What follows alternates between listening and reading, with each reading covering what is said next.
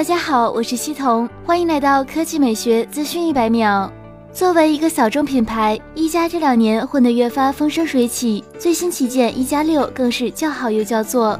根据官方数据，一加六上市仅仅二十二天，销量突破了一百万台，创造了一加历史上的新纪录。更关键的是，一加六已经迅速全系列开放购买，包括各种配置、配色。复仇者联盟版都无需抢购，这无疑是最让消费者喜欢的。一加 CEO 刘作虎今晚也兴奋地表示，一加六的首销目标已经完成。虽然他没有透露这个目标到底是什么，但相信不外乎第一个月卖多少台之类。按照之前的趋势，超过一百二十万台甚至一百三十万台都没有问题。刘作虎还透露，为了庆祝目标达成，会奖励公司全体员工集体旅游，共四天时间，还向网友征集。去哪里好玩？此外，对于刘作虎不再担任万普拉斯公司法定代表人、执行董事长引发的猜测，刘作虎直言只是一个简单的法人变更，让大家费了不少脑力。但其实一家没有任何变化，不用再猜。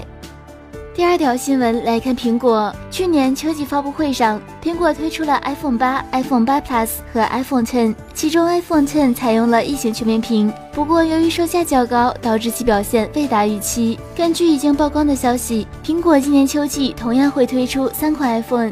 六点五英寸、六点一英寸和五点八英寸。关于这三款 iPhone，七月五日，外媒给出了更多信息。六点五英寸 iPhone 将采用 OLED 显示屏，而且提供双卡功能，有黑色、银色和金色三种配色。六点一英寸 iPhone 采用 LCD 显示屏，该机将提供灰色、银色、蓝色、红色和橙色五种配色。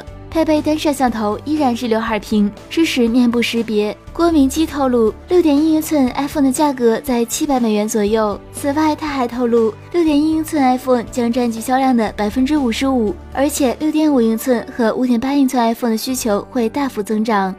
更快、更新鲜的科技资讯，欢迎关注我们的官方微博和官方微信，我们会持续为你奉上。